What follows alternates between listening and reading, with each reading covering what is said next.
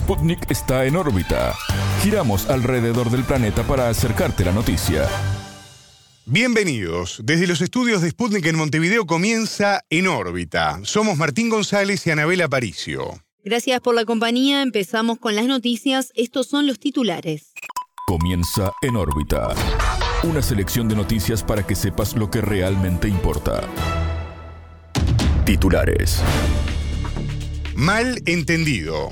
El gobierno de Colombia anunció la derogación de un decreto sobre el cese al fuego con el Ejército de Liberación Nacional. Mediación. El presidente turco Recep Tayyip Erdogan dialogó con su par ruso Vladimir Putin y con su homólogo ucraniano Volodymyr Zelensky. Violento. El gobierno de Bolivia afirmó que los hechos de violencia en Santa Cruz buscan la impunidad del gobernador Camacho. Epidemia. En Estados Unidos se reportaron más de 150 muertos por disparos de arma de fuego en los primeros días del año. Éxodo. La superpoblación de Tokio obliga a las autoridades japonesas a pagar a las familias residentes para que se muden. Reapertura. La Embajada de Estados Unidos en Cuba retomó sus actividades consulares luego de una suspensión de más de cuatro años. Estos fueron los titulares, vamos ahora al desarrollo de las noticias. El mundo gira y en órbita te trae las noticias. Noticias. Mal entendido. El gobierno de Colombia anunció la derogación de un decreto de finales del año 2022 en el que establecía el cese al fuego con el Ejército de Liberación Nacional. Además de esta decisión, la administración del presidente Gustavo Petro invitó a la organización guerrillera a confirmar una tregua verificable. El ministro del Interior, Alfonso Prada, añadió que el pedido de tregua responde al llamado de las comunidades étnico-territoriales y campesinas de mantener la no violencia. El Ejecutivo suspendió el decreto luego de que el ELN negara un acuerdo con el Estado en relación con un cese al fuego bilateral.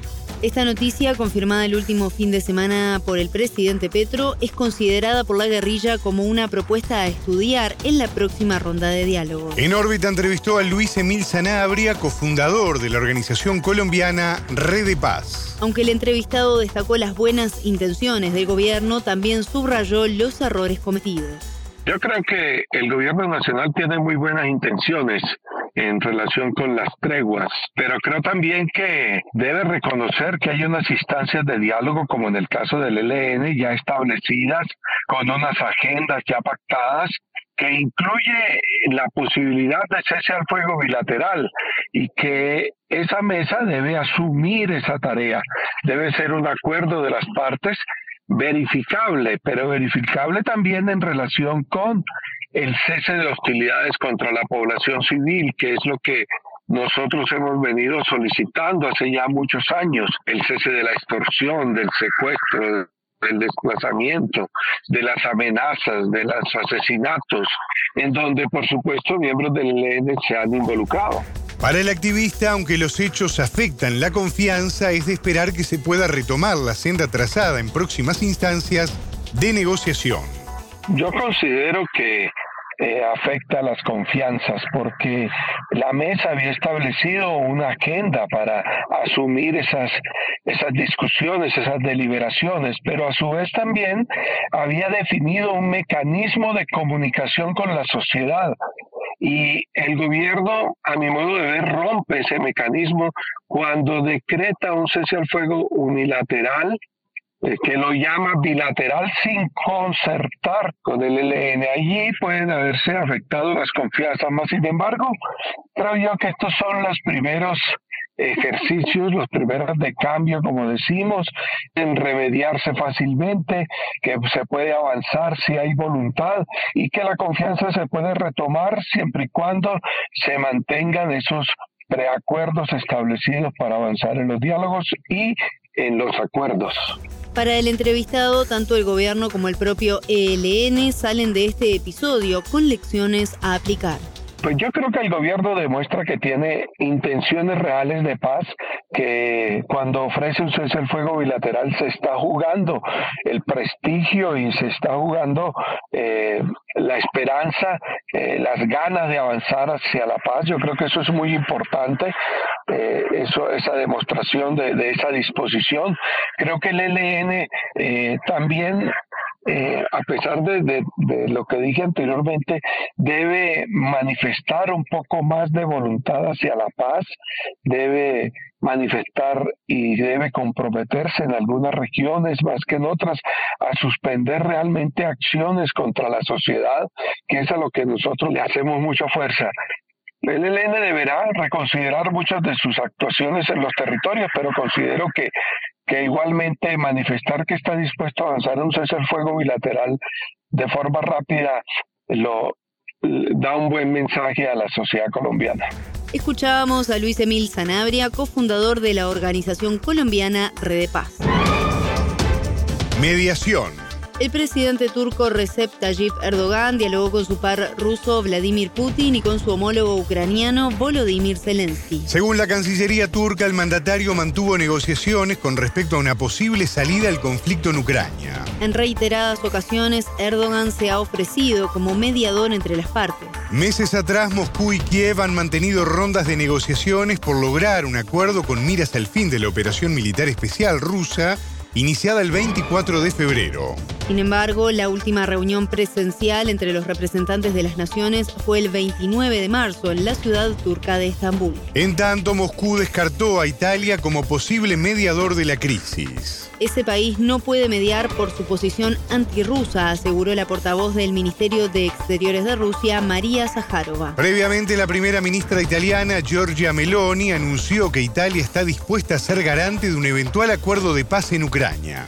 Los países de la OTAN, entre ellos Italia, se implicaron en el conflicto enviando grandes cantidades de armas al gobierno de Volodymyr Zelensky. Violento. El gobierno de Bolivia afirmó que los hechos violentos en la ciudad de Santa Cruz de la Sierra buscan la impunidad del gobernador Luis Fernando Camacho. La tensión persiste desde diciembre en la ciudad por enfrentamientos entre seguidores del gobernador cruceño y la Policía Nacional.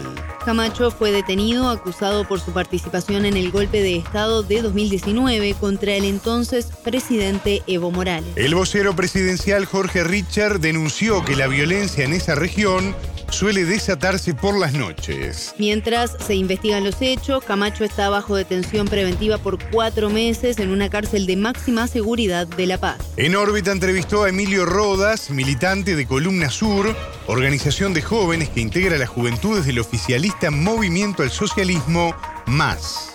Para el entrevistado, los hechos ocurridos en Santa Cruz son parte del contexto político generado a raíz del golpe de Estado de 2019. Bolivia tiene un nuevo contexto a partir de, 2019, ¿no? que ha sido mucho marcado por la inestabilidad política. Entonces, eh, nosotros bien sabemos, 2019 fuimos víctimas de un golpe de Estado y eso ha ocasionado que surjan nuevos actores políticos con algunos tintes ideológicos eh, bastante radicales. O sea, por, en otras palabras, eh, aquí en Santa Cruz más precisamente tenemos eh, grupos que están por el fascismo, que movilizan, que acarrean gente, que logran movilizar a, a, un grupo de gente bajo unas consignas contra el Estado central, pero que más allá siempre llevan tintes de, de cuestiones de clase. O sea, son cuestiones de clase, son, son cuestiones de racismo que se viven todavía en Santa Cruz, pese a que ya estamos en pleno siglo XXI. Más allá de, de, limpiar esa, esas diferencias o limpiar esa, esas desigualdades, aquí en Santa Cruz se ha logrado, desde estos grupos, eh, radicalizar todavía ese pensamiento. Rodas apuntó contra el rol de los medios de comunicación en la cobertura del caso Camacho a quien presentan como falso mártir. Todas estas movilizaciones, desde 2019 e incluso eh, antes, han contado con un factor eh, fundamental que es el cerco mediático. ¿no? Nosotros tenemos unos medios de comunicación aquí en, Bolivia, principalmente en Santa Cruz, que tienen el descaro de la impunidad. Entonces ellos, cualquier cuestión que hablen en los medios, cualquier cuestión que hablen en la calle, ellos lo van a convertir en verdad. ¿no? Entonces ahora mismo vienen y están en las protestas en las calles queriendo tomar las instalaciones policiales, queriendo destruirlas como ya han hecho con otras instituciones estatales. Y las personas eh, vienen y te dicen que ellos son las víctimas de la represión. Entonces, a la hora de, hablar del proceso de Camacho, también vienen y te dicen que él fue injustamente encarcelado cuando nosotros en los hechos hemos visto que el hay, hay un proceso, una, denuncia ante la justicia por los hechos de 2019, el gobernador Camacho ha sido eh, muchas veces citado a, a, declarar y él buscando impunidad se ha negado. Entonces ante esa negativa es que actúa la justicia, actúa la policía, lo detienen, lo llevan a La Paz a declarar, le dictan la detención preventiva y aquí fue eh, aquí la gente escucha lo que quiere, ¿no? los movilizados escuchan lo que quieren. A criterio del entrevistado, con la detención del gobernador cruceño, el Ejecutivo Nacional de Luis Arce está cumpliendo su mandato. Cuando gana Luis Arce las elecciones en 2020, él entra con, dos, dos cuestiones claras, ¿no? Una es la estabilidad económica, la recuperación económica, eh, que había desbaratado la economía boliviana a partir del golpe, y lo segundo era buscar justicia para las víctimas del golpe. Aquí en Bolivia hubieron 38 muertos en varias partes del país y el gobierno de Luis Arce se ha comprometido a, que estos hechos no queden impunes. ¿no? Entonces las personas que se están encarcelando eh, son los actores más claros, más evidentes que han tenido acciones en, en el golpe. ¿no? Camacho ahora se lo detiene no se lo detiene porque sea opositor al gobierno de Luis Arce, se lo detiene porque cuando fue el golpe, él habló y dijo que su padre, su familia y él habían negociado con los militares y los policías para que los apoyen. Escuchábamos a Emilio Rodas, militantes de Columna Sur, organización de jóvenes que integra a las juventudes del oficialista Movimiento al Socialismo. Epidemia. En Estados Unidos se reportaron 151 muertos por disparos de arma de fuego en los primeros días de 2023. Las víctimas fallecieron de manera accidental o intencionada. En tanto, 340 personas resultaron heridas, revela el informe de la organización no gubernamental Gun Violence Archive. La ONG registró siete tiroteos masivos, cinco de los cuales sucedieron el primer día del año en las ciudades de Chicago, Durham, Columbus, Allentown y Ocala. Los otros dos ocurrieron el martes 3 de enero en Washington y Nueva Orleans. Se califica de tiroteo masivo cuando cuatro o más personas sufren heridas debido a este tipo de agresión. Durante el año 2022 fueron 43.567 las personas que murieron por disparos con arma de fuego en el país norteamericano. Del total, 6.023 menores resultaron muertos o heridos por esta causa. En tanto, fueron 1.323 niños de entre 12 y 17 años de edad los que fallecieron en tiroteos durante ese año. Medidas. La superpoblación de Tokio, capital de Japón, obliga a las autoridades a pagar a las familias residentes para que se muden. El objetivo del gobierno es impulsar la vida en las ciudades rurales y aumentar la tasa de natalidad nacional en descenso. A partir de abril, las familias en el área metropolitana de Tokio, incluidas las encabezadas por padres solteros, serán elegibles para el procedimiento. La propuesta es que estas familias reciban por niño un millón de yenes, unos 7.700 dólares, si se mudan a áreas menos pobladas de la nación asiática. Los incentivos aplican para hijos menores de 18 años o dependientes mayores de 18 en caso que cursen la educación secundaria. Durante décadas, ciudadanos japoneses han emigrado a centros urbanos en busca de oportunidades laborales. Tokio es la ciudad más poblada del país con unos 37 millones de habitantes. Asimismo tiene la tasa de fertilidad más baja de las 47 prefecturas nacionales. Esta ciudad es una de las más caras del mundo para vivir, ocupando el quinto lugar a nivel mundial en 2022. Por su parte, Japón es el país con población más envejecida del mundo, más del 26% de su población es mayor de 65 años. Le siguen en este ranking Italia con el 22% superior a esta edad y Grecia con el 21,2%. Reapertura. La Embajada de Estados Unidos en Cuba retomó sus actividades consulares este miércoles 4 de enero, luego de una suspensión de más de cuatro años. En septiembre de 2021, la sede diplomática redujo al mínimo su trabajo tras denunciar supuestos ataques sónicos contra los funcionarios. Según Washington, los empleados sufrieron problemas auditivos por un sonido similar al zumbido de un insecto que se escuchaba por las noches mientras dormían. Las investigaciones no comprobaron los ataques, aunque Estados Unidos restringió el trabajo de la embajada y expulsó a diplomáticos cubanos de su territorio. Ahora comenzarán a procesar permisos migratorios dando prioridad a las visas de reunificación. Esto significará un aumento de las personas beneficiadas porque en los últimos cinco años solo se tramitaron alrededor de 4.000 visas. Sputnik conversó con el historiador y docente de la Universidad de La Habana, Hassan Pérez Casabona. Es una noticia alentadora.